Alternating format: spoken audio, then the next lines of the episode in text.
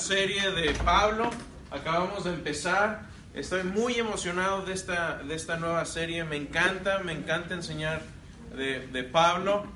Eh, me encanta eh, la forma en que lo vamos a hacer cronológicamente. Vamos a seguir la vida y los viajes de Pablo, sus viajes misioneros y cuando lleguemos a un punto de inflexión donde él escriba una carta, vamos a estudiar esa carta, vamos a estudiar la doctrina pero hoy va a ser como que una clase relámpago, porque vamos a ver un recorrido de un, recorrido sinóptico, es decir, vamos a recorrer todos los escritos de Pablo para que tengan una perspectiva global de lo que escribió Pablo, de lo que fue su vida, eh, cuál es el propósito de muchas de estas cartas, cómo se clasifican y bueno, vamos a tener una perspectiva eh, completa de, lo que fueron los escritos de Pablo y cómo entran en el contexto de los demás escritos de la, de la Biblia. ¿Están conmigo? ¿Alguna pregunta que les haya quedado eh, acerca de la vida y de los nombres de Pablo? ¿Se acuerdan que vimos parte importante era de los nombres de Pablo? Decíamos que el nombre de Saulo y de Pablo no es que Dios le haya renombrado a, a, Saulo, eh, Saulo a Pablo después de su conversión, sino que esto fue simplemente una forma práctica de relacionarse con la gente de aquel tiempo, porque él, eh, él se constituyó como el apóstol de los que? Gentiles. Gentiles. Entonces, como gentil, tenía más sentido utilizar su nombre romano que su nombre judío. ¿Sí? Tiene sentido eso, ¿no? Entonces, eso vimos un poco, vimos un poco también de su vida, del entorno histórico, y hoy vamos a ver una sinopsis de los escritos de Pablo y su contexto dentro del Nuevo Testamento y la Biblia en general. Hay un libro muy bueno que se llama Experimentando a Dios, en inglés Experiencing God, de Henry Blackby, y creo que él tiene una forma muy, una, una cita muy interesante acerca de eh, de cómo nos habla Dios a través de la escritura. Él, es lo que dice, eso es lo que dice él.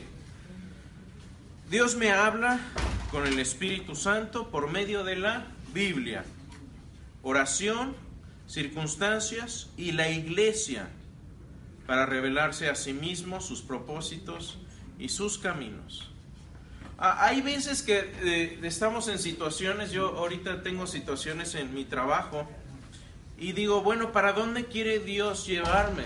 ¿Cómo sé cuál es la voluntad de Dios para mi vida? ¿Cómo sé para dónde ir? Cuando tengo dos opciones, ¿cómo sé si Dios quiere que me vaya para acá o para acá? Y les decía, como la vez pasada, no es como ponerse zapatos. A ver, ¿cuál me queda mejor? ¿Este o este? No es lo mismo. Eh, pero aquí creo que eh, Blackby nos da una respuesta muy contundente. Dios nos habla por diferentes formas, nos habla por medio de la escritura. Hay veces que tengo un dilema y que digo, Señor, ¿qué hago? Y eh, de hecho estaba orando hace unas cuantas noches acerca de estos dilemas y no estaba leyendo la Biblia, estaba orando nada más y, dije, Señor, dime qué hacer. No sé si ser proactivo y empezar a, a, levantar rocas y empezar a buscar o simplemente dejar que las cosas tomen su rumbo solas. Y en eso entré al cuarto y mi esposa puso un versículo en, arriba en la, en la, pared que dice, estad quietos y sabed que yo soy Dios. Y acaba de ver eso. Que, ah, ok, ya entendí el mensaje. Ah, entonces a veces Dios nos habla por medio de la escritura y a veces ni siquiera tenemos que abrir la Biblia. Ah, a veces nos habla por medio de la oración. Cuando estamos en oración nos puede llegar alguna, algún mensaje de Dios por circunstancias. Simplemente uno le puede decir, Señor, ábreme puertas, ciérrame puertas, donde tú quieres que vaya. Y esa será, entenderé que será la señal que tú quieres para mí, para guiarme. Y el Señor lo hace también. Muchas situaciones he tenido en que Dios me cierra puertas y a veces uno se sigue dando de topes en la pared, pero esa puerta ya está cerrada, hay que ir por otra puerta.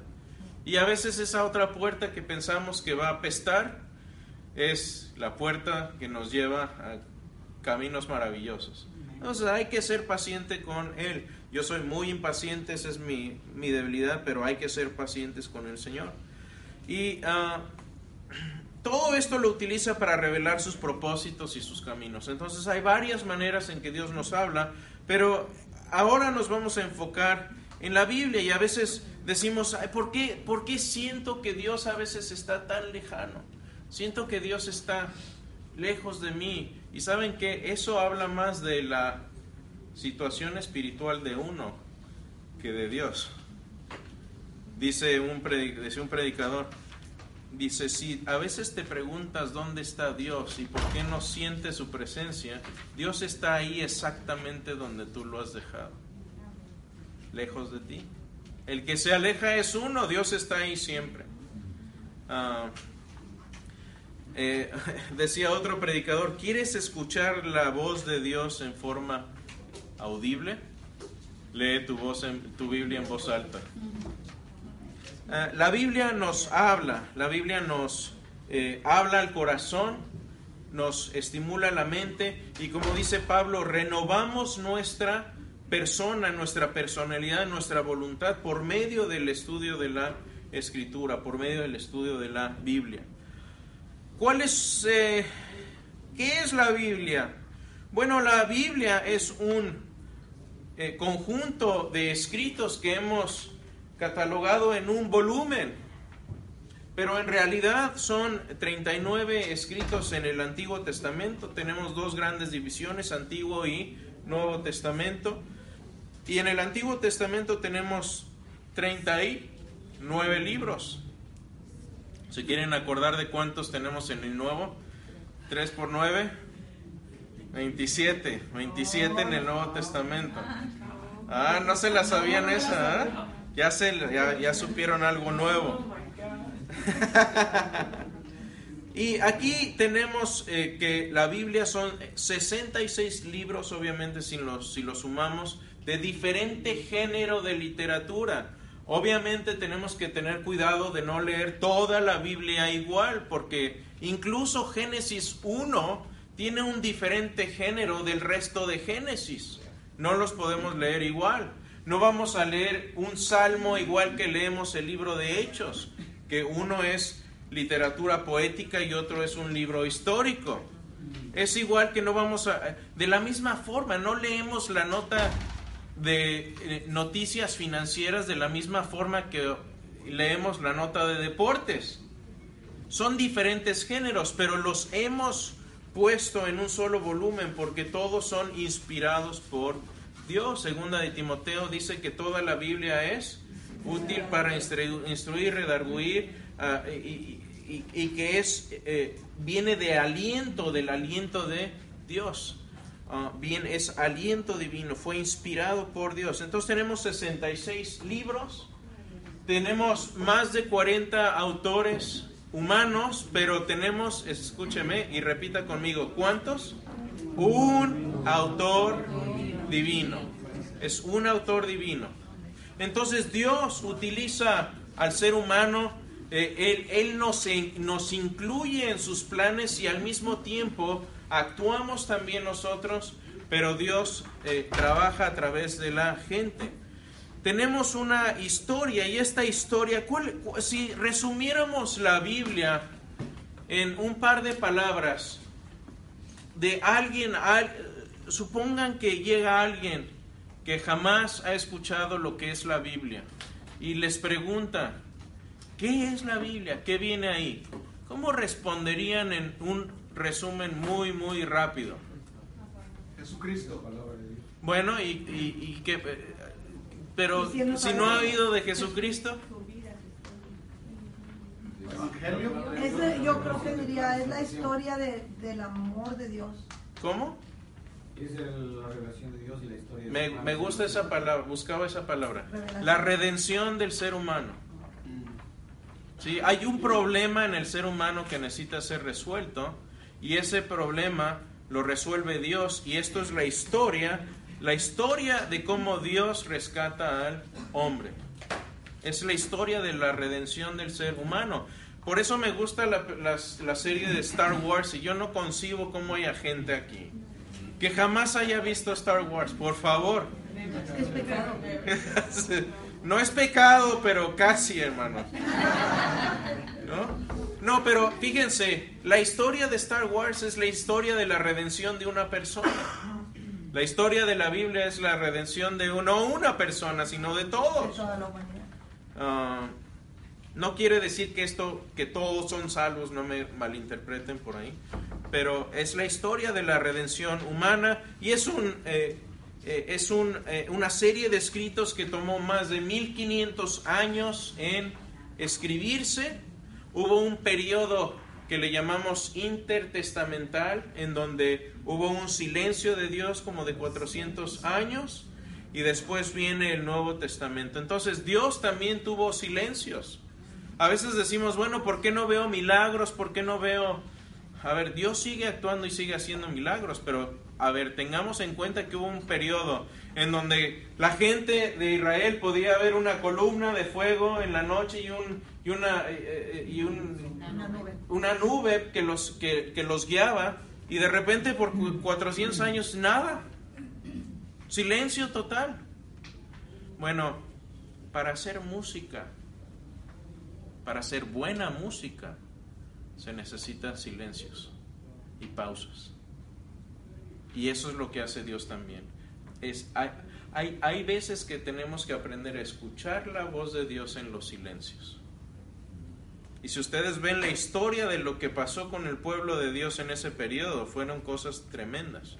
Ah, si quieren leer de eso, pueden leer libros apócrifos, pero que tienen, tienen validez historia, pueden leer los macabeos. Ahí es donde sucede la, eh, la revolución y la eh, la rebelión de los macabeos. Pueden leer toda esa historia muy interesante. No lo vamos a ver aquí porque no es parte de, de, ¿Los judíos de la clase, pero sí, sí, los usan. Claro, los usan. Es parte de su historia, de su legado. Como histórico, como histórico, sí. porque lo único que tienen es el Torah, ¿verdad? No, no. bueno, depende de la secta, pero por, por ejemplo, tenías los, los saduceos, pero los saduceos en el primer eh, siglo solamente usaban los, los primeros cinco libros y de hecho no creían en la resurrección final, era, eran casi como ateos en cuanto a la vida después, simplemente utilizaban los primeros cinco libros. Pero tenías los fariseos, que era, por ejemplo, Pablo pertenecía a los fariseos, vamos a ver más a fondo de los fariseos. Ellos sí tomaban todos los escritos del Antiguo Testamento y creían en la resurrección final de los muertos como la mayoría de los judíos. Tenías otros como los esenios que fueron los que escribieron los rollos del Mar Muerto, que eran separatistas, es decir, dijeron, estos judíos ortodoxos tienen ideas equivocadas, vamos a hacer nuestra propia interpretación de la Torah y de los escritos. Hay unos judíos, porque yo conocí a una, y que creen en la reencarnación. Ah, eso ya es. Bueno, si ves a... Bueno, de hecho ella no era judía, sino ella era, se había hecho judía. Si ves un poco a los del Kabbalah, es mucho misticismo y mucho esoterismo eh, mezclado con la religión judía. ella, ella, me dijo, no, judíos creemos que este, podemos resucitar y, si fuiste muy hablador, vas a resucitar como piedra. o fui así, dice, yo le hubiera preguntado, ¿dónde leítes? Sí, esa es mi pregunta favorita. ¿Dónde leítes? Desafortunadamente no tuve no hubo mucho tiempo para hablar. Ya, sé, ya no la volví a ver. Para desempacar esa maraña es un rato. Ahora tenemos, por ejemplo, ¿cuántas divisiones? En el Antiguo Testamento tenemos cuatro divisiones principales. Tenemos obviamente los libros de la ley que mencionamos brevemente, Génesis, a Deuteronomio, el Pentateuco, lo que llaman los judíos la Torá. Tenemos libros históricos que es de Josué a Esther. Ah, mucha historia de los judíos, muchas costumbres de los judíos se derivan de estos libros históricos. Libros poéticos, Job, Cantares, Eclesiastés. Eclesiastés es un libro filosóficamente cargado, muy interesante. proféticos, de Isaías a Malaquías. Dentro de los proféticos tenemos dos grandes divisiones. Ustedes que son estudiosos, ¿cuáles son? Mayores y menores. ¿Y por qué mayores y menores? Porque tienen más libros. por el, por el tamaño del libro. Por el volumen, por a ver, unos escribieron más, unos tenían el don de la brevedad, otros no. Sí, no es lo mismo leer Isaías que leer Malaquías. Es, es un- los- este, unos libracos tremendos. Por eso les llaman men- mayores y menores. Eh, ¿Cuándo viene la división de capítulos y versículos? Pues Esto es importante cuando le- leemos. De hecho, están sacando algunas ediciones de la Biblia que son traducciones que ya tenemos, pero les están quitando capítulos y versículos. Y es interesante leer la Biblia así, porque ya no estamos leyéndola como la leemos hoy, la estamos leyendo como la leían ellos. Y muchas veces cuando leemos capítulos y versículos, empezamos, eh, eh, como, como que tendemos a sacar los pasajes de contexto muchas veces. Sí. Sí. Pero esos son, ya son, son, eh, son artificios eh, útiles, pero vienen ya posteriores en la historia de la iglesia. De hecho, la división de los versículos fue en la época medieval. Eh, bueno, ¿qué más? En la época medieval. Sí, no tengo el dato completo, pero se los puedo conseguir si quieren de cuándo fueron las divisiones, porque fueron en diferentes épocas, las divisiones de capítulos y versículos. Ah, tenemos cuatro divisiones también en el Nuevo Testamento, los- Tenemos primero los evangelios. Dentro de los evangelios tenemos dos tipos, ustedes saben cuál- cuáles son. Sinópticos. Los sinópticos y, y Juan. ¿Sí?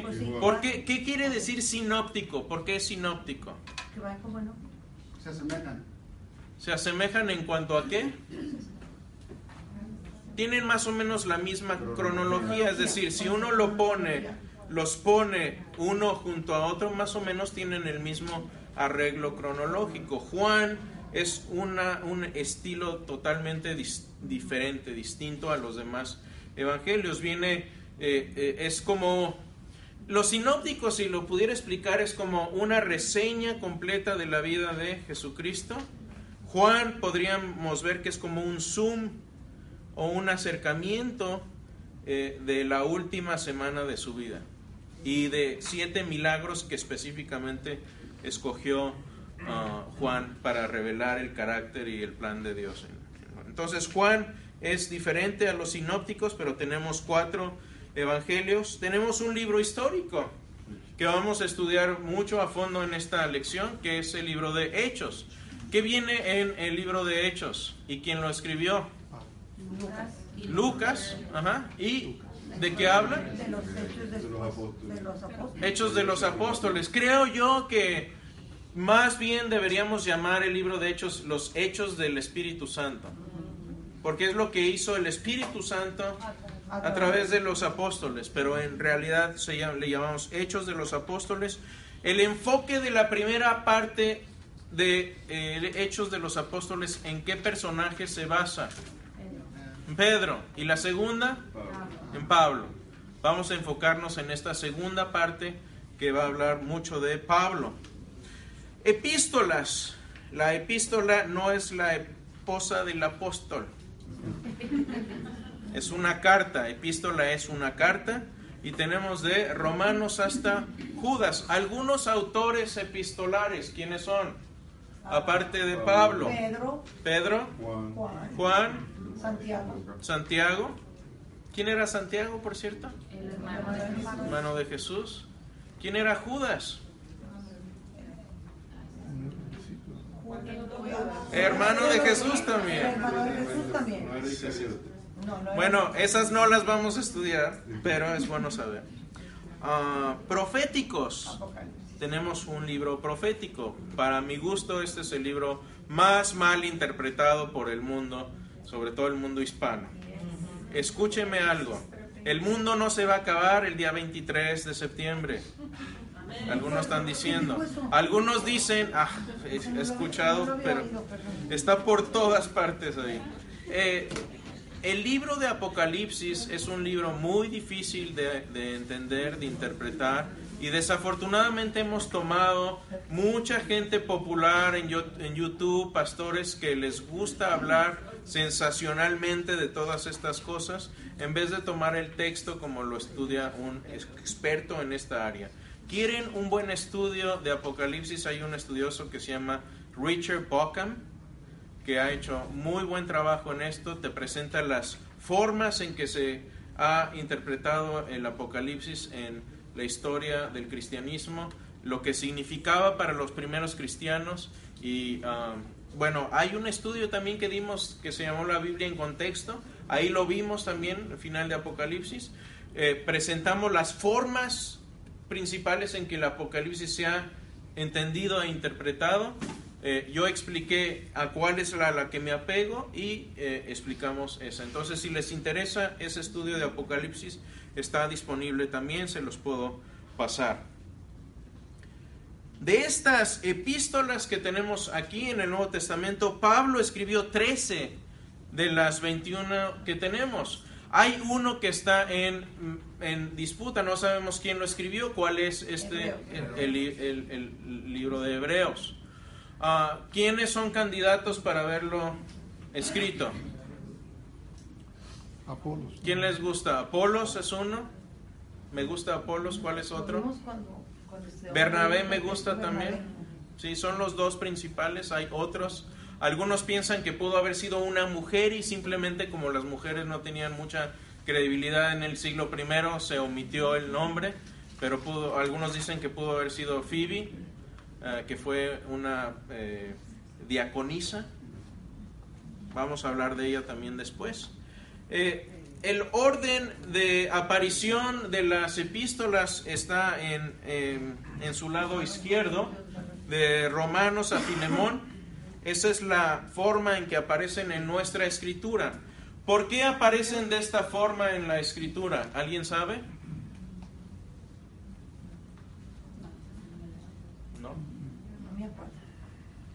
nadie sabe exactamente. ¿De acuerdo a los viajes?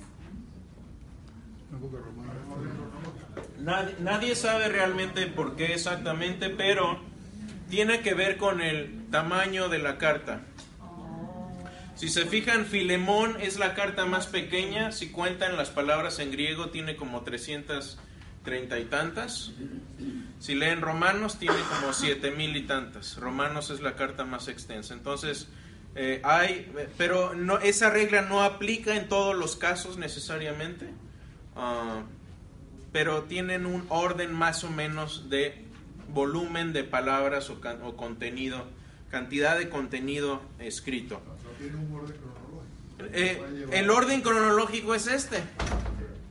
¿Sí? Este es el orden cronológico. Eh, de hecho, el orden que, no que vamos a seguir nosotros para ah, cuestión de la clase va a ser el orden cronológico.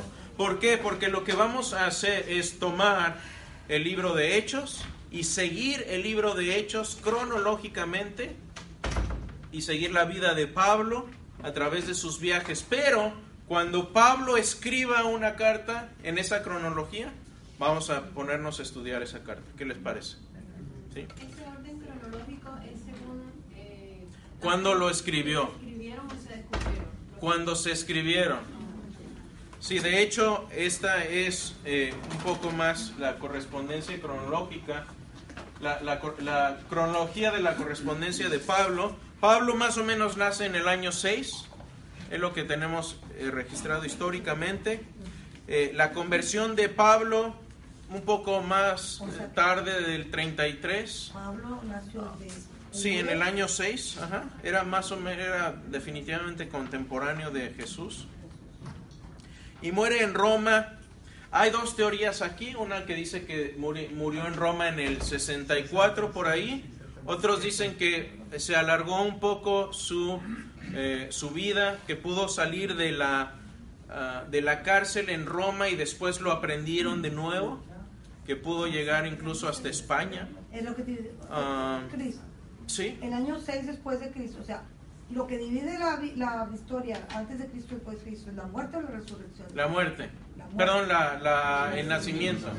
Pero el nacimiento está mal porque Dionisio exigió, que fue un monje al que se le pidió que estableciera la cronología y el calendario se equivocó. Entonces el nacimiento real de Cristo fue entre el año 4 y el año 6 antes de Cristo. Dos años diferentes. sí. bueno, entre 2 y 4. O sea que Pablo y Cristo podrían, como dices tú, ser casi de la misma edad. Sí, casi de la misma edad, exactamente. Eh, eh, es por eso que tenemos esta, esta fe. Entonces, por eso cuando hablamos de cuándo nació Cristo y decimos no nació en el año cero, mucha gente se, se confunde. ¿Por qué no fue en el año cero? Pues porque se equivocó el hermano Dionisio. Admiten dos o cuatro años después. Sí, entre dos y cuatro. Entre el cuatro y el seis fue cuando nació. Después de Cristo. Sí, exactamente. Después. Después. Ah, y de hecho, tenemos más certeza acerca de cuándo fue su muerte. Su muerte, porque tenemos más, eh, más información histórica y más punteros históricos de su muerte que de su nacimiento. Entonces, su nacimiento no podemos decir cuándo fue, ni siquiera el año. En su muerte podemos decir que fue en el año 30 o en el año 33. Y, y podemos ponerle incluso fecha pero eh, no sabemos, cualquiera de las dos puede ser eh, correcta. ¿El mes? Sí, el mes y todo, Semana Santa. El Pentecostés recorre los 50 días. ¿Puedes irte para atrás? No. Sí, no Semana Santa. La muerte. La muerte. No, el nacimiento. El nacimiento no sabemos. El mes, no. El mes, lo más probable, y los estudiosos normalmente eh, no yo no conozco a ninguno que le dé fecha de diciembre porque los animales no están apastando fuera en diciembre en Jerusalén, en el área de Palestina. Esa es, esa es la cuestión. Cuando la descripción de las constelaciones, dicen que precisamente debería ser eh, esa fecha que dieron, ¿no? El 24 no, eso ya fue eso ya fue algo posterior. Sí. No me acuerdo. Hay una interpretación de por lo menos dice que precisamente esa fecha es el, el día que es más puro del día, el día siguiente, es el día que comienza a, a cambiar las fechas, más claro. Sí, pero hay otros marcadores históricos que no dan. Si uno, a ver, si uno cuenta cabezas de los historiadores bíblicos que creen que Jesús nació en diciembre, no hay ninguno. Eh, más bien, si uno se va más bien para abril, mayo, junio, de hecho julio, agosto hasta noviembre podría ser. Pero mientras más se queda uno por ahí por... Sí, pues, mayo es una de las que los estudiosos dicen más probable. En realidad nadie sabe. Y porque para empezar tenemos un calendario diferente, creo, al de ellos y para nosotros... Sí, el calendario judío es distinto. sí. Pero si conocemos el calendario judío, podemos ir hacia atrás. Y su muerte sí la podemos, digo, ¿es el año 30 o el 33? Uno de los dos. Sí, exactamente. Todos esos marcadores históricos ayudan, pero no nos dan una fecha exacta. Eh, bueno, vamos a ver entonces cómo, eh, eh, no voy a explicar toda la cronología, pero aquí tenemos más o menos la secuencia en que Pablo escribe sus cartas, empezando con Gálatas por ahí del año 48, 46, 48 y segunda de Timoteo, que fue la última carta que escribe, es, yo creo mi carta favorita en cuanto a sentimentalmente hablando es la que a mí más me mueve por ser eh, un, testamento de alguien, de un hombre cristiano, un hombre de Dios que está, eh, sabe que está condenado ya a muerte. Entonces eso me, mueve. Eh, doctrinalmente hablando, posiblemente la carta más importante sea Romanos, sin duda. Vamos a recorrer un poco de esto. F.F. F. Bruce, que fue un gran historiador, un gran eh, escritor bíblico, dice esto de Pablo y creo que tiene razón. Dice, de todos los autores del Nuevo Testamento, Pablo es el que más ha plasmado su personalidad en sus escritos. Es especialmente por esta razón que tiene su lugar seguro entre los grandes escritores de cartas literarias, no porque compuso sus cartas, con estilo propio y adecuado para su audiencia y para el público en general, sino porque expresan espontáneamente su mensaje y pensamientos. Entonces aprendemos mucho no solo de la palabra de Dios estudiando a Pablo, sino que aprendemos también mucho de su personalidad, de cómo era. A mí me encanta, por ejemplo, en, en 1 y 2 de Corintios, cómo a veces usa el sarcasmo. Era un sarcástico el hombre. Cuando habla de los superapóstoles que vienen a engatusar a su iglesia, lo vamos a ver. Es un pasaje que a mí me parece exquisito la forma en que los eh, eh, habla, habla de ellos. Ah, pero plasmó Pablo su personalidad y al mismo tiempo Dios lo usa para traernos palabra eh, de Él, palabra de Dios. Así que vamos a hacer un recorrido de todas estas cartas. ¿Qué les parece? Si se atoran, me paran, pero me voy a ir como trenecito aquí, ¿ok? Pero no importa, el tren se para donde necesite. ¿Listos? Entonces vamos a ver estas cartas. Lo que vamos a hacer ahora es ver cada una de estas cartas, ver a grosso modo qué es el tema de cada una de estas epístolas, de qué hablan, cuál es su tema central y una o dos palabras que definan o que resuman el pensamiento de cada una de estas epístolas. ¿Están conmigo? ¿Nadie dormido por ahí? Buenísimo. Entonces veamos Gálatas. Gálatas fue la primera carta que escribe Pablo. Históricamente es muy valiosa porque, de hecho, ahí va otra pregunta de examen. Me dijeron que querían examen, se los voy a hacer. Esta va a venir en el examen. Primero, la, primera es decir cuál fue la primera epístola que escribió Pablo. Esa debe estar fácil. ¿Ya? Eh, la segunda es, históricamente, ¿qué se escribió, qué se escribió primero? ¿Las epístolas de Pablo o los evangelios? Los evangelios. Oh, estamos divididos, a ver. ¿Y los demás qué? Le vi la cara a la hermana Elsa como de... Cara de what? ¿Qué piensan? ¿Cuáles son anteriores, las epístolas o los evangelios? ¿Cuál es el primer evangelio, por cierto? Marcos. No era Lucas. Mateo. Mateo. No sé. ¿Cualquiera de los cuatro? Bueno, la mayoría de los estudiosos piensan que fue Marcos. Si bien el, si bien el problema sinóptico, eh, Marcos es el primero que se plasma, pero hay estudiosos que piensan que muchos de los escritos que tenemos en Mateo se tradujeron del hebreo o del arameo, porque ¿quién era Mateo? Un recaudador de impuestos. ¿En qué va a ser bueno un recaudador de impuestos? En tomar notas. Entonces muchos piensan que las notas en las que se basa Mateo son anteriores a Marcos. Uh, Mark Lenier aquí en nuestra iglesia piensa que eh, Mateo tiene supremacía. Yo más bien soy más tradicional, yo soy más marquiano en eso. Pienso que Marcos es, eh, en cuanto, por lo menos en cuanto se escribió, es, es anterior. Pero lo que sucede es que Pablo ya cita palabras de Jesús porque muchas de estas tradiciones ya estaban circulando. ¿sí? Entonces vamos a hablar de eso también. Pero en cuanto a en qué fecha se escribieron y se plasmaron las epístolas. Por eso históricamente son muy, muy importantes las, las epístolas de Pablo. Sobre todo Gálatas y Primera de Corintios son históricamente hablando, en cuanto a la resurrección de Jesús, tienen una, una, validez y son tesoros para nosotros en cuanto a eso. Entonces, cuando recorramos Gálatas a detalle y Primera de Corintios, vamos a hacer ahí la liga entre estos dos libros. Pero esta fue la eh, única carta que se escribió dirigida a un grupo de iglesias. Es decir, los Gálatas no era una iglesia en Galacia, sino fueron las iglesias que Pablo funda en su primer viaje misionero.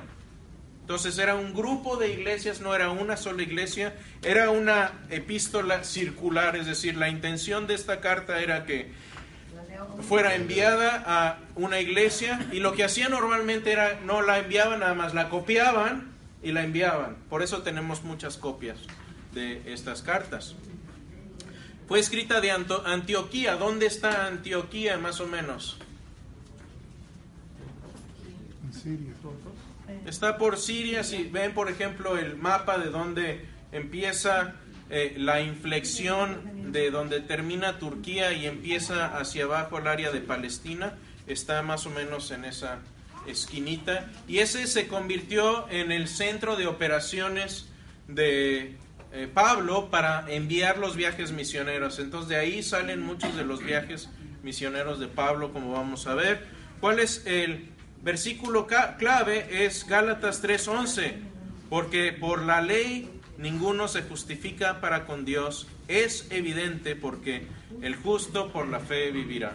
Entonces el versículo clave de Gálatas, si lo describimos y lo resumimos en una palabra, es desencadenar o liberar. Es el tema central de la epístola de Gálatas. Eh, esta es la epístola que utilizaron los reformadores, por cierto, para, para decir, nos tenemos que liberar del, legalismo. Eh, ¿Qué es el legalismo, por cierto? Es vivir atados a la ley. Vivir atados a la ley es, me gusta esta, esta definición, es ignorar la relación para cumplir con un rito. Ignorar la relación para cumplir con un rito. Es decir, ya cumplí, ya fui a la iglesia el domingo, ya vine a fundamento firme, check. Ya leí mi Biblia, check. Pero ninguna de esas cosas te hace más espiritual necesariamente o te acercan a Dios. Esa es eh, la parte central de Gálatas es eh, la liberación eh, y la independencia del cristiano de la ley. Es un tema complejo, pero vamos a hablar de eso después. Primera y segunda de Tesalonicenses, si piensan en el contexto, esta fue fundada en el segundo, si ven aquí BM, no es BMW, no, es viaje misionero, es viaje misionero de Pablo. Eh, las comunidades. sí, exacto. Esto fue escrito desde Corinto.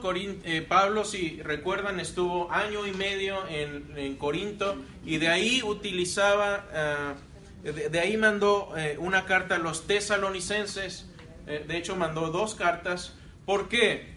el motivo de estas cartas principalmente era que cuando Pablo fue y fundó estas iglesias, tuvo poco tiempo de convivir con ellos porque fue perseguido, se tuvo que ir. Y entonces empezaron a ver eh, tragedias en la iglesia, empezaron a ver algunos hermanos que murieron y, decían, Pablo, ¿qué pasa con la gente que muere? Eh, ¿Qué pasa con sus huesos? ¿Qué pasa con, con ellos? Y ahí es donde Pablo explica qué es lo que va a pasar al final de los tiempos. Y el pasaje clave, eh, de hecho, por eso esta, estas cartas se leen mucho en funerales, porque tienen mucho que ver con el fin de los tiempos. Pasaje clave es 1 Tesalonicenses 4:16, que dice, porque el Señor mismo con voz de mando, con voz de arcángel y con trompeta de Dios, descenderá del cielo, y los muertos en Cristo resucitarán primero, luego los otros, nosotros los que vivimos, los que hayamos quedado, seremos arrebatados juntamente con ellos en las nubes para recibir el, Señor en el aire y así estaremos para siempre con el Señor. Ah, muy complejo este pasaje, muy malentendido también. Ah, mucha gente piensa que eh, eh, Dios nos va a llevar y nos vamos en las nubes y ahí nos quedamos como Gasparín brincando en las nubes y tocando el arpa. Eh, en realidad esto es parte de lo que Jesús dijo, el reino de Dios se ha acercado. No es que nosotros nos vayamos al cielo, sino que el cielo viene a la tierra y la tierra es renovada. El cuerpo espiritual, el cuerpo eh, decadente del hombre es renovado a una y resucitado. Este, este, pasaje de hecho viene en el contexto de la resurrección final de los muertos. Entonces vamos a dejar la cuestión eh, detallada de, de escatología. ¿Qué es escatología, por cierto? Estudio de la Estudio de los últimos tiempos, lo vamos a dejar, pero ese es el contexto histórico. Les estoy dando el contexto histórico de este pasaje. Primera de Tesalonicenses y segunda. Pablo estuvo poco, poco tiempo ahí y, y les escribe para aclarar cosas acerca del fin de los tiempos. La palabra clave de estos eh, epístolas es estemos listos. ¿Cuándo será? ¿El 23 de septiembre? No sabe. sabemos. ¿Quién sabe? Nadie, ni los ángeles, ni el Hijo sabe, dijo, sino Dios el Padre. Vivir es Cristo. Morir es ganancia. Amén. Primera y segunda de Corintios vienen después. Estas eh, eh, cartas son muy interesantes porque eh, los, eh, los hermanos corintios le dieron muchos dolores de cabeza al hermano Pablo y Pablo tuvo que escribirles bastante. Sin embargo, lo que mucha gente ignora es que Pablo, Pablo escribió cuatro car- cartas a los corintios, mínimo tres, posiblemente cuatro cartas. Por ejemplo, ah, primero escribió una carta que seguramente ya no tenemos hoy. Si leen Primera de Corintios 5:9, si tienen sus Biblias y lo quieren leer, dice esto ahí. Os he escrito por carta que no os juntéis con los fornicarios. Esto está en 1 Corintios 5. Ya les había escrito antes. Les he escrito por carta que no os juntéis con... Esta, jóvenes. Y no a los jóvenes nomás. Por aquello, por aquello que pasó la flecha. Pero tenemos, tenemos esta carta perdida. Segunda, la segunda carta cronológicamente que escribió es lo que tenemos, que es Primera de Corintios. La tercera carta es una carta dolorosa y severa que Pablo describe en dos pasajes en Segunda de Corintios. Dice en Segunda de Corintios 2:4, porque por la mucha tribulación y angustia del corazón os escribí con muchas lágrimas, no para que fueseis contristados, sino que supieseis cuán grande es el amor que os tengo. Más tarde en el capítulo 7, 8 dice, repite, dice, porque aunque os contristé con la carta, no me pesa, aunque entonces lo lamenté, porque veo que aquella carta, aunque por algún tiempo os contristó, dice, aunque por algún tiempo os, con- os contristó. Es decir, fue una carta severa, no le gustó escribir lo que tuvo que decirles. Eh, no sabemos qué decía exactamente esa carta porque no la tenemos. Y, y la cuarta carta es segunda de Corintios. Pregunta, esto puede afectar, por ejemplo, es una eh, pregunta retórica. ¿Qué pasaría si apareciera una de estas cartas? ¿La, incluirí- ¿La incluiríamos en la Biblia o no? Pues se estudiaría, pero yo creo que sí, se estudiaría la, la. Tienen que llegar a un consenso para decir es parte del canon o no. Eso es lo- Uno de lo los requisitos para incluir cartas en el canon es que la iglesia primitiva las hubiera aceptado. Ah, pues ya está.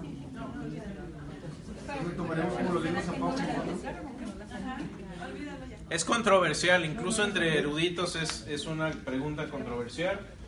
Yo pienso que si encontramos una carta de estas con todo lo que escribió Pablo a los Corintios, yo creo que no vamos a encontrar nada nuevo. Pero es interesante preguntarnos, bueno, ¿sería, eh, la incluiríamos en el canon ya o no? ¿No podríamos? Es un Eh, criterio, no está cerrado. Ahora, ¿qué hay de esos evangelios que han salido aparte, verdad? Bueno, estos evangelios no eh, se reconocen porque no fueron escritos por un apóstol, simple y sencillamente. Esto sí es- fue escrito por un... Si encontramos una de estas y podemos autentificarla con algún otro escrito, con el estilo de Pablo o alguna, algún otro tipo de identificación, sería interesante. Sería muy interesante. Pero- Pregunta retórica. no Déjame una pequeña explicación diferente, ¿sí? Eh, Rápida. 30 segundos. Ok, en la hermenéutica te enseñan que si la ley cambia o las personas lo cambian es por convención. Es decir, si en California yo podía no dar vuelta a la derecha porque había un semáforo rojo, porque había mucho tráfico, y de más posterior cambia, puedes darla. Entonces sí, sí puede cambiar. Bueno, pero, pero los criterios de canonicidad incluyen Sí. reconocimiento de la iglesia primitiva. Y nosotros desafortunadamente No somos ya no somos la iglesia primitiva. No, no, no. no. Porque bueno, ahí sí entraríamos en un... ah, No, un no, si gran no les puedes pedir a la- a los O sea, en el sentido de quién lo va a autorizar, o sea, la iglesia católica como la iglesia universal y... ¿Verdad? Que sea Pero incluso o la- la iglesia Pero, bautista pero o incluso la iglesia católica ya no es la iglesia Eso primitiva. sí, yo lo sé, nosotros. sí, ya no. Ese es el, el- para mí ese sería el, el gran A lo obstáculo. mejor se ¿no? tendría que llamar a un cano, a un ¿Concilio? consenso, concilio. eh, ¿qué? Yo creo que no se podría incluir simplemente por eso, porque la, la iglesia primitiva ya no está acá. Eh, primera y segunda de Corintios lo, lo- lo hablamos, el, el pasaje clave, eh, perdón, eh, estas se escribieron de Éfeso y de Macedonia, escribió cuatro cartas, como dije, pasó 18 meses en Corinto y ah, este, de ahí es de donde viene su correspondencia, la relación con la gente de Corinto. ¿Por qué era tan corrupta la gente de Corinto? Lo vamos a ver también, vamos a ver el contexto histórico de Corinto y por qué la gente batallaba ahí con, como dice en, esta carta que les escribe, absténganse de fornicación, porque habla de eso específicamente. Versículo clave, 1 Corintios 12, 12 dice, porque así como el cuerpo es uno y tiene muchos miembros, pero todos los miembros del cuerpo, siendo muchos, son un solo cuerpo, así también Cristo. Porque un solo espíritu fuimos todos bautizados en un cuerpo, sean judíos o griegos, sean esclavos o libres, y todos se nos dio a beber de un mismo espíritu. ¿Cuál es la palabra clave de estos pasajes? Unidad. Unidad. Había una desunión terrible en la iglesia en Corinto y Pablo eh, básicamente está recogiendo las piezas de esta desunión y tratando de volver a la unión en Cristo. Eh, ahora esto no quiere decir que debe haber uniformidad en todo. Estamos en Champion Forest y tenemos eh, diferentes idiomas, entonces no se trata de que seamos todos como cortados con la misma tijera o con el mismo molde, pero sí debe haber unidad en la diversidad. Y yo creo que es una buena descripción de nuestra iglesia. Romanos, escrito de la casa de un cristiano prominente llamado Gallo en Corinto, y esto fue en su tercer viaje misionero. Este es el libro que más cita al Antiguo Testamento. ¿Quieren ver citas del Antiguo Testamento? Romanos se lleva el premio. De hecho, la palabra justo, simplemente la palabra justo aparece más de 60 veces y el versículo clave es Romanos 1.16. Porque no me avergüenzo del Evangelio, porque es poder de Dios para salvación a todo el que cree, al judío primeramente, también al griego, porque en el Evangelio la justicia de Dios se revela por fe, y para fe, como está escrito, mas el justo por la fe vivirá. Eh, de hecho, si ven esta cita del Antiguo Testamento, eh, también viene en, en Gálatas. Entonces, cuando uno toma Gálatas y Romanos para explicar cuál es la relación del cristiano con la ley mosaica, ahí se aclaran muchas cosas. Hay que leer esas dos cartas en conjunción para aquellos que dicen hay que guardar la ley. Hermano, léase Gálatas y luego lea Romanos, léalos en conjunto y ahí sale todo. Eh, por cierto, en eh, Romanos 16, 22, sabemos que Pablo no escribió esta carta de su, plumi- de su, plumo, su pluma y eh, de su puño y letra. Es, es- es- es- este, es- es- empleó a un eh, escriba que se llama propiamente amanuensis. Esa era la palabra que buscaba la vez pasada. Un amanuensis. ¿Quién fue el amanuensis? Si leen Romanos 16, 22, dice esto. Yo, tercio, que escribí la epístola, os saludo en el Señor. Puso su nota de saludo para la iglesia en Roma. Tercio, que fue el que escribió la carta, pero fue dictada por Pablo. Ahí la pregunta sería, les dejo una pregunta retórica. ¿Fue inspirado el amanuensis también? ¿O no? No, nomás quiso mandar un saludo. Se las dejo. Romanos, la palabra clave es la justificación. Si tuviera que agregar un poco, es justificación por fe sin las obras de la ley. Es el resumen de, eh, de Romanos. Tenemos también por ahí varias epístolas que les llamamos las epístolas de prisión porque fueron escritas desde la prisión eh, de Pablo. También incluye Filemón. Filemón también fue escrito en la cárcel, pero lo vamos a excluir de este grupo porque fue una carta personal. Y vamos a verla en un momento. La, eh, la clave, palabra clave de Efesios es benditos o bendición. Eh, el versículo clave es Efesios 1.3 que dice, bendito sea el Dios y Padre de nuestro Señor Jesucristo que nos bendijo con toda bendición espiritual en los lugares celestiales. ¿Cuántas, cuántas veces usa bendición o bendito? Tres en este pasaje. De eso habla, de bendiciones, no de bendiciones materiales necesariamente, sino espirituales. Ah, Colosenses habla de supremacía y de la supremacía de Cristo y de la primicia de Cristo. versículo clave es, y Él, Cristo, es la cabeza del cuerpo que es la iglesia, y el que es el principio, el primogénito entre los muertos, para que en todo tenga preeminencia. Por cuanto agradó al Padre que en Él habitase toda la plenitud y por medio de Él reconciliar consigo todas las cosas, así las que están en la tierra como las que están en los cielos, haciendo la paz mediante la sangre de su cruz. Versículo clave de Colosenses, la supremacía y el señorío de Cristo. Filipenses, escrita de la, de la cárcel y el tema es gozo. Qué ironía que Pablo anima a la gente de Filipos, les dice no estén tristes cuando él estaba metido en una cárcel. Versículo clave de Efesios 1 es, perdón, de Efesios 1.3, siempre en todas mis oraciones, rogando con gozo por todos vosotros. Perdón, Efesios. Ah, sí, perdón, es Filipenses, está mal, la, cita está bien, pero el, el, versículo está bien, la cita está mal. Por vuestra comunión en el, Evangelio desde el primer día hasta ahora, estando persuadido de esto, que el que comenzó en vosotros la buena obra la perfeccionará hasta el día de Jesucristo. Ahora tenemos otro grupo de cartas que son cartas personales. Les decía que eh, Filemón se escribió desde la prisión, pero es una carta personal. Filemón es una carta eh, interesantísima porque es una carta eh, que escribe Pablo porque este hermano Filemón que estaba en Éfeso, que era un, era un, cristiano prominente, eh, se le revela un esclavo llamado Onésimo, que, era, que fue discípulo de Pablo, y se le va y se le escapa. Y Onésimo va y busca ayuda con Pablo. Dice, no quiero regresar porque me va a ir mal. Y entonces Pablo escribe esta carta que de hecho se la da a Onésimo. Por cierto, la palabra Onésimo quiere decir inútil. Pero Pablo utiliza un juego de palabras ahí en la carta y dice, este onésimo me es útil para el Evangelio.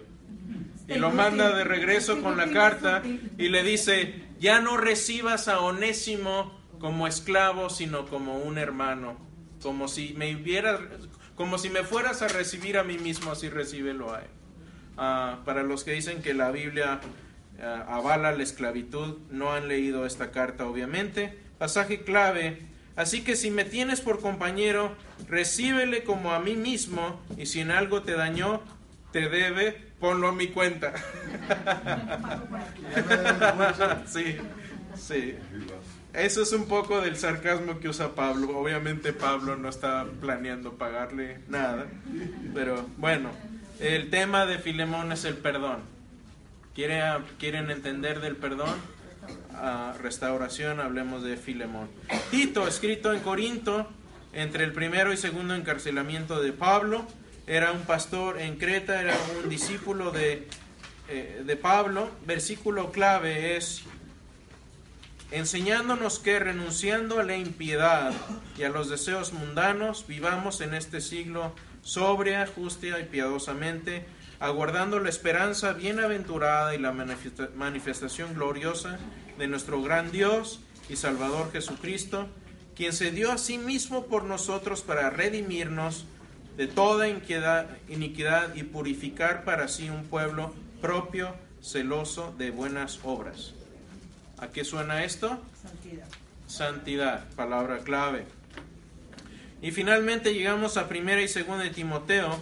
Son eh, esta con Tito son llamadas las epístolas pastorales porque es un pastor hablando a otros pastores acerca de ministerio. Ese es el tema central. Eh, segunda de Timoteo eh, eh, es la última carta. De hecho, Timoteo le escribe.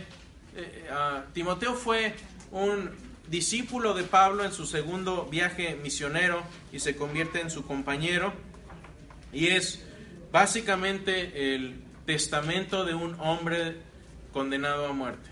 Pablo ya escribe esta carta cuando está eh, ya en últimos, en, su última eh, eh, últimos días de vida. Primera de, de Timoteo habla mucho de el orden, del orden en la iglesia. Eh, y segunda de Timoteo, este es un pasaje clave, este es uno de mis pasajes favoritos de toda la escritura. Dice así, porque yo ya estoy para ser sacrificado y el tiempo de mi partida está cercano. He peleado la buena batalla, he acabado la carrera, he guardado la fe. Por lo demás me está guardada la corona de justicia, la cual me dará el juez, el Señor juez justo en aquel día, y no solo a mí, sino también a todos los que aman su venida. Me encanta, me encanta, me encanta este pasaje.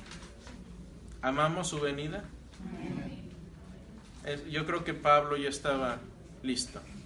Esto me habla de un hombre que no está en depresión porque ya va a morir, está, está listo y deseoso de entrar al gozo de su Señor. He peleado la buena batalla, batalla acabada, estoy satisfecho con lo que hice, no hice todo lo que debía haber hecho, pero he peleado la buena batalla.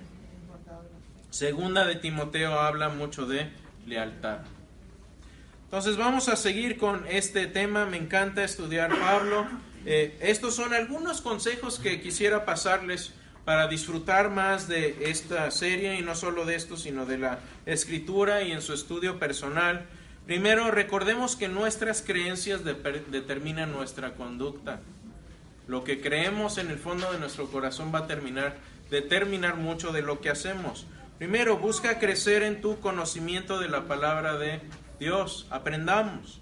Busca siempre la verdad y no solo lo que te acomoda. Hay veces que la verdad nos incomoda. Tenemos que encararla porque vamos a salir mejores cristianos, mejores personas después de encarar la verdad. Mantente abierto a que Dios haga ajustes en tu vida. Esto no nos gusta, nos gusta estar cómodos en nuestra esquina, en nuestro lugar, pero hay veces que Dios nos va a incomodar, hay que estar dispuestos a sufrir esa incomodidad. Date tiempo en tu vida de escuchar la voz de Dios. Practica la soledad algunas veces. Estamos inundados con los teléfonos, con los aparatos, con los electrónicos. No tenemos un momento de silencio, de calma. Tenemos que buscar esos momentos. Protege tu tiempo diario con Dios. Si no lo proteges tú, nadie lo va a prote- proteger. Siempre va a haber algo que hacer. Siempre hay algo que hacer. Más urgente, pero no más importante. Ora, escucha y reflexiona. Y finalmente, comprométete a leer las cartas de Pablo. Un consejo que les puedo dar es, si leen cuatro capítulos por día, van a ser un buen avance, es un buen número de capítulos. Empezando cronológicamente. Sí, claro. Pueden empezar con Gálatas este fin de semana. Escribe un verso por capítulo, el que más les haya impactado, llamado la atención espiritualmente, que les haya hablado. Y escribe lo que Dios te esté enseñando a través de esa lectura. Son consejos prácticos que podemos tomar de esto.